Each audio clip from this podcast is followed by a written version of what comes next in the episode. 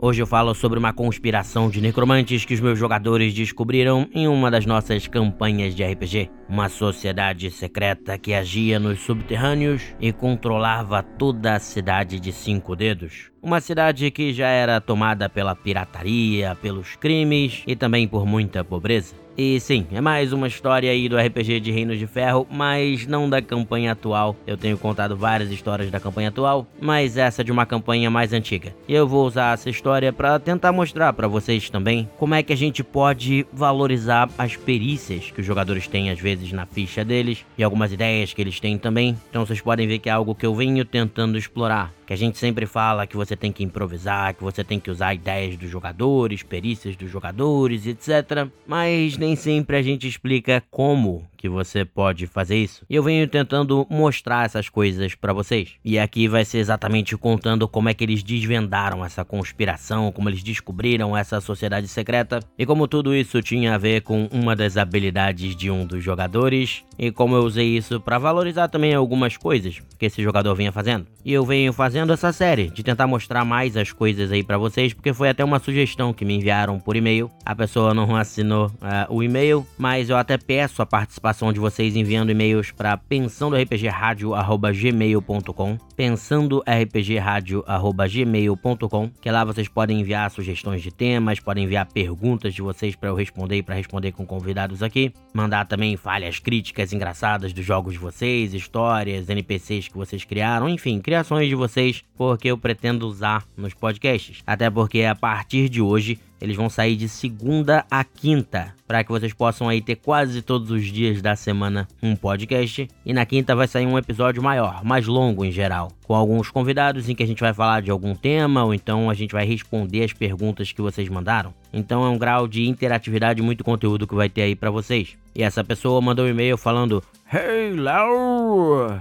Bom dia, sou um grande fã de seus canais. A partir dele já tive muitas inspirações e reflexões. Atualmente me inspiro no seu canal e algumas outras fontes, a exemplo do Fantasy Rearmed do Shadiversity, para criar ideias e questionamentos com o intuito aí de criar um sistema de RPG, assim como um cenário próprio. E aí ele diz aqui o ponto que quero chegar é a sugestão do podcast, que seria girando em torno de dicas para a criação de sistemas e mundos, talvez contando a partir de suas experiências de jogo. Bem, espero que seja uma sugestão agregadora para você. Grato pela atenção e abraço. Então é uma coisa que eu venho fazendo, até porque foi um pedido ali, eu quis ler isso também para mostrar que vocês podem participar mandando suas mensagens por e-mail aí, pensando rpgradio@gmail.com, sem acento no rádio.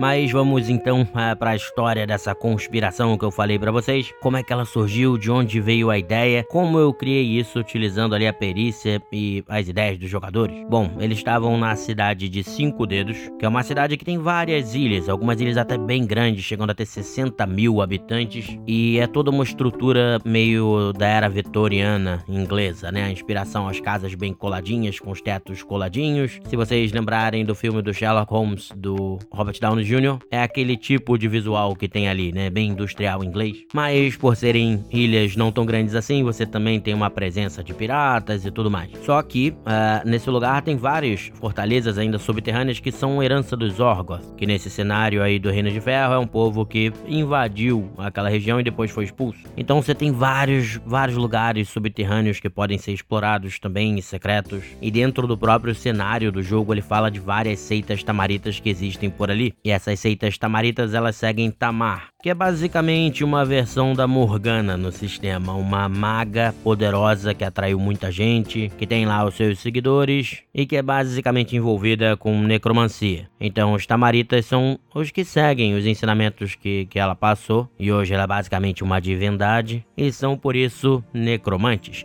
E a minha ideia aqui era aproveitar, já que já existia isso dentro do cenário do jogo, essas sociedades secretas, até a localização mais ou menos delas, e poder criar uma trama legal para os jogadores envolvendo isso. Um dos fios de trama da aventura, na realidade, que eu sempre tenho vários. Só que aí o que, que acontece? Foi uma coisa muito maneira que aconteceu nesse RPG. Eles iam toda vez ali, que eles faziam parte da Guarda Esmeralda e ficavam numa parte um pouco mais rica da cidade. A cidade era muito pobre, mas esse distrito Esmeralda era, era um pouco mais abastado, era onde pessoas mais ricas andavam, era um pouco mais seguro também, graças à própria guarda de que eles faziam parte. E eles normalmente tomavam um café da manhã quando eles tinham um pouco mais de dinheiro numa taverna um pouco mais chique, vamos dizer assim, que era dentro até de uma antiga torre Orgoth negra, mas toda bem decorada, com um clima legal e tudo mais. Então eles entravam ali, sentavam, comiam bem, bebiam bem e sempre conversavam com a garçonete que, que servia eles ali, porque volta e meia ela tinha algumas informações interessantes. Só que um dos jogadores ele costumava sempre observar, ele observava quem estava no lugar, os nobres que estavam no lugar, tentava prestar atenção e além disso nesse lugar ali também outra forma que eles usavam usavam para coletar informações é que tinha um jornal que era distribuído justamente ali naquela taverna que você podia comprar e tinha né, notícias e outras coisas é, que eram interessantes e às vezes eles conseguiam até descobrir coisas por ali. Só que aí esse, esse jogador em específico ele costumava não só ler esse jornal, mas sempre dar uma olhada com mais atenção. Ele falava que explorava minuciosamente o jornal para ver se tinha alguma coisa interessante e tudo mais. E aí o que acontece? Eu tinha essa, essa conspiração já marcada ali, né? Que, que ela existia e como ela existia e tudo mais. E aí eu tive uma ideia. Eu citei Sherlock Holmes aqui, mas Sherlock Holmes explora um pouco essa ideia de mensagens secretas nos jornais. E aí eu pensei, poxa, acho que isso é uma coisa que pode ter e que pode ser muito legal. E como esse jogador olha o tempo inteiro, ele é justamente o jogador que tem aqui a perícia de criptografia também. Então vê como as coisas vão começando a se formar. Você, poxa, ele tá sendo bem cuidadoso, ele tá explorando, ele tá investigando isso aqui toda vez que eles vêm ele dá uma olhada com calma no jornal. Por que não pedir aquele testezinho de criptografia e se ele for bem, dá algumas informações. Usar isso aqui para criar a conspiração, para conspiração tá ocorrendo debaixo do nariz deles, utilizando as páginas ali do jornal. E basicamente foi isso que eu fiz. Então, o jogador descobriu que tinham mensagens criptografadas ali no jornal e tudo mais, e conseguiu coletar algumas informações. Eles pareciam estar tá marcando algum tipo de encontro há uns dois dias é, adiante, né? Dois dias depois do dia que ele estava lendo o jornal ali. Só que a, as informações paravam aí. Era só esse código, então apesar dele ter conseguido decifrar, ele ainda não tinha todas as respostas. O que é legal de você fazer, você dá algumas, né, algumas migalhas de pista e deixa os jogadores serem criativos. E felizmente eles começaram a ser bem criativos, porque um deles já pensou, tá, que jornal é esse, da onde ele vem? E eles foram perguntar lá pra garçonete. E aí ela explicou que é um jornal, falou onde é que era a redação e tudo mais. E então eles resolveram ir até a redação desse jornal porque alguém lá fazia parte dessa tal conspiração, correto? Porque não era uma mensagem que tinha aparecido, sei lá, em um anúncio ou em uma matéria paga, não. Era,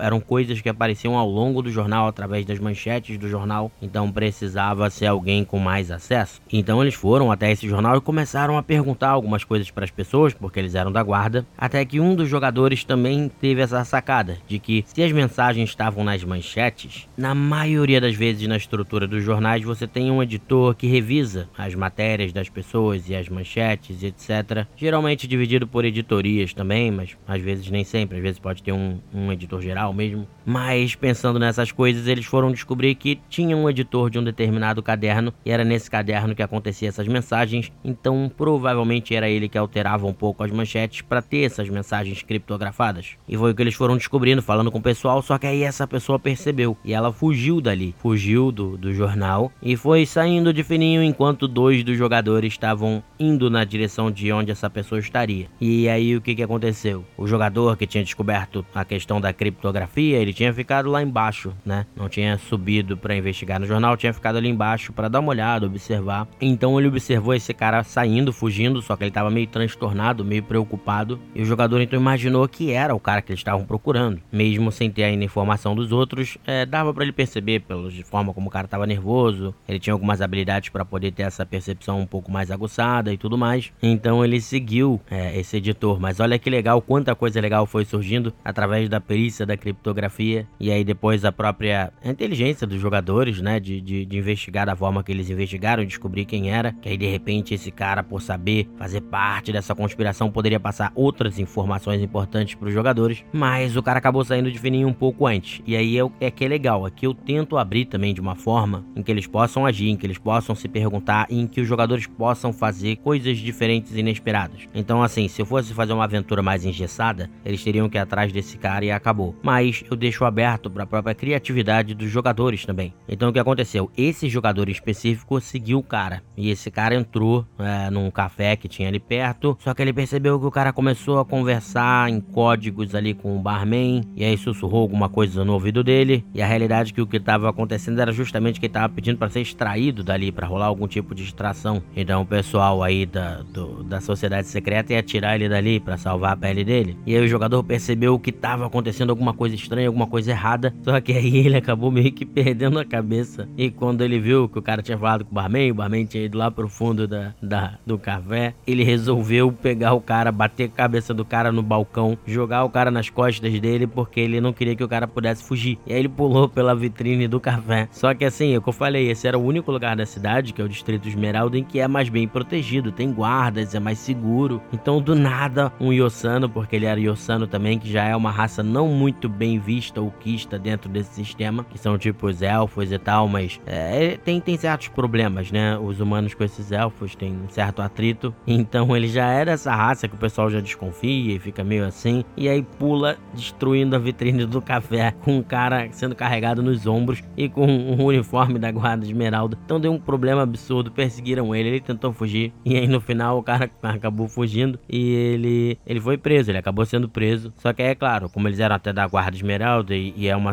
é uma sociedade, uma cidade bem corrupta, depois ele conseguiu sair desde que a partir daquele momento ele se disfarçasse, não fosse mais visto na cidade como como ele mesmo e por aí vai. Mas aí foi um momento engraçado que o cara fez isso. Acabou também fazendo ele ficar meio marcado entre esses tamaritas que eu falei, esses necromantes. Tanto é que depois ele até foi surpreendido e quase morreu por causa disso. Mas ao mesmo tempo, os outros dois jogadores que estavam na outra lá, na, na redação, né, do jornal, tiveram uma outra ideia. Eles pediram pro, pro chefe do jornal, já que eles estavam fazendo uma investigação pra Guarda Esmeralda, eles pediram pelo endereço desse cara. E aí viram que era numa outra ilha, né? Mais longe dali, mas ainda dentro da cidade de, de Cinco Dedos, é claro. E aí, com o endereço, eles simplesmente foram direto pra casa do cara para falar: ah, ou ele vai para lá, porque ele fugiu daqui, ou se ele não for, se a gente chegar logo, a gente consegue eh, revistar aquela casa e aí descobrir de repente as informações que a gente precisa. E é isso que eu falei, eu deixei em aberto. Eles tiveram realmente uma ideia muito boa. Então eles já saíram imediatamente de lá e chegaram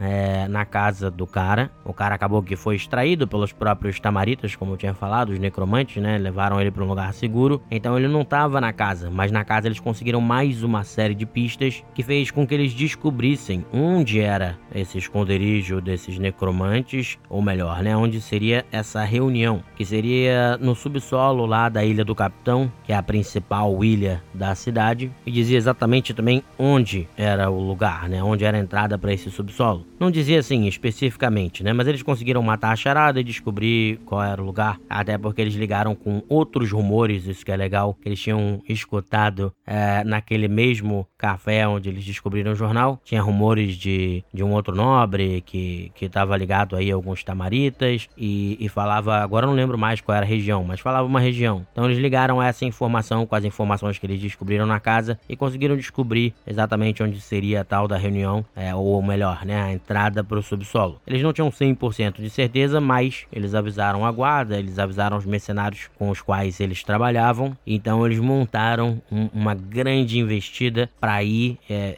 investigar esse lugar e, se fosse realmente ali a entrada, eles iam entrar e tentar pegar esse pessoal. E foi o que aconteceu. E aí foi uma invasão louca, uma pancadaria, tiro para tudo que é lado, porque é um sistema que você tem armas de fogo e você tem magia, né, que é meio steampunk, como eu já falei aqui algumas vezes, misturando é, essa coisa da tecnologia e da, magia, da tecnologia a vapor e da magia. E aí foi um tiroteio, uma invasão muito legal, muito maneira. Alguns dos tamaritas mais ricos fugiram, mas eles conseguiram também pegar algumas pessoas de grande poder que faziam parte da seita. Umas foram assassinadas, outras foram capturadas. Mas enfim, foi um, uma sessão muito maneira, de ação muito legal. Essa invasão, né? A sessão anterior foi a de investigação. Então as duas coisas acho que funcionaram muito bem. E basicamente porque eu quis aproveitar o cuidado, a forma como aquele jogador estava valorizando essa ideia de dar uma olhada no jornal, pesquisar o que que tinha, buscar novas informações, e aí deu para juntar essa coisa de que eu queria valorizar o jogador tá fazendo isso tudo, junto com uma habilidade que esse jogador tinha colocado. Eu acho que isso é importante, porque você, por exemplo, nesse sistema para botar uma habilidade você deixa de botar outras, obviamente. Então, poxa, é legal você conseguir valorizar uma coisa em que o jogador investiu, sabe? E aí acabou que me gerou essa ideia de usar o jornal e a criptografia, porque mal ou bem eu gosto dessa ideia que tem no Sherlock Holmes e em outros é, romances de investigação. Também foi legal colocar essa, essa coisa jornalística no jogo, porque é minha formação em comunicação também. E aí funcionou muito, muito bem. Eu só queria mostrar para vocês como eu fiz isso funcionar, como eu valorizei a habilidade do jogador e, e como também eu fui construindo isso para com exemplos é, é, vamos dizer assim, práticos, vocês poderem ver como eu construí isso de uma forma em que misturava a preparação com improvisação, justamente para poder dar a liberdade para os jogadores. Porque, por exemplo, a partir do momento em que eles decidem ir na casa, pedir o endereço da casa do cara, eu falei, pô, não tem nenhum motivo para eu negar, então eles vão conseguir. Então, assim que eles pedem esse endereço, eu já começo a me perguntar, tá bom, mas aí a casa vai ter sido invadida de repente pelos, pelos necromantes já para se livrar da, da, das evidências? Provavelmente não, porque como o cara foi no café café, os jogadores estão adiantados, eles vão chegar antes. Então será que vai ter lá algumas das respostas que eles querem? E aí eu respondo: ah, vai ter. Então vou começando a formar. Vai ter, eles vão conseguir descobrir as coisas porque tem lá, desde que eles façam os testes corretamente, desde que eles pesquisem nos lugares certos e tudo mais. Mas ao mesmo tempo, os necromantes estavam preparados para poder se livrar das evidências. Então, se eles ficarem muito tempo lá, provavelmente vai aparecer algum grupo de pessoas ou mercenários que estavam indo lá para se livrar das evidências e talvez eles tenham que enfrentar esse grupo ou sair de fininho, enfim, aí vai depender do que vai acontecer, mas como vocês podem perceber, eu já começo a me fazer essas perguntas justamente para imediatamente já responder a uma das ações que, que, os jogadores fizeram e poder valorizar essa ação e ao mesmo tempo improvisar em cima dela de uma forma legal e, e lógica, né? Que tenha uma certa coerência e é basicamente assim que eu consigo misturar essa improvisação com essa preparação. E é isso, acho que isso é, é um exemplo prático bem legal para vocês. Espero que vocês tenham gostado de mais esse podcast e até o nosso próximo episódio. Grande abraço, pessoal.